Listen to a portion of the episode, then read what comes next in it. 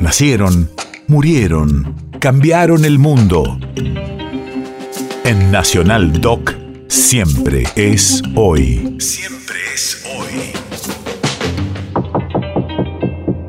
4 de abril 2007. Hace 15 años, el docente Carlos Fuentealba era alcanzado por una granada de gas lacrimógeno y fallecía en el hospital provincial un día después.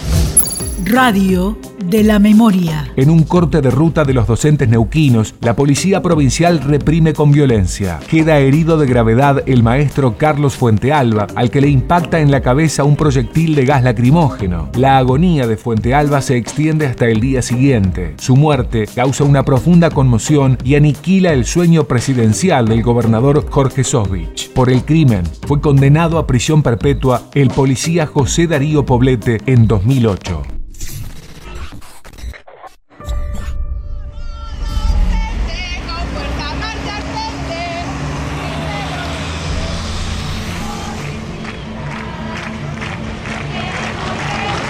Ahí están bajando más.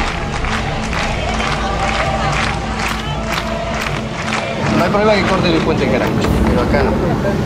Tengo directiva clara y... Cinco minutos.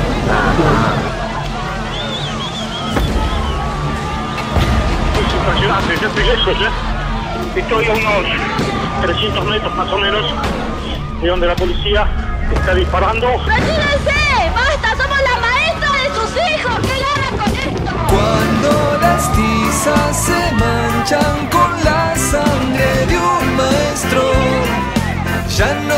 Sirven los pupitres, se marchitan los cuadernos y junto a Carlos Fuentealba hay miles de niños muertos.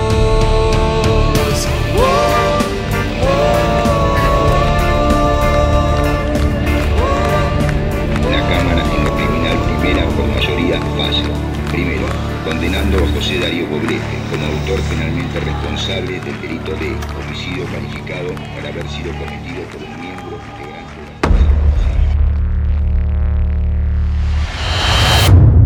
fuerza. País de efemérides.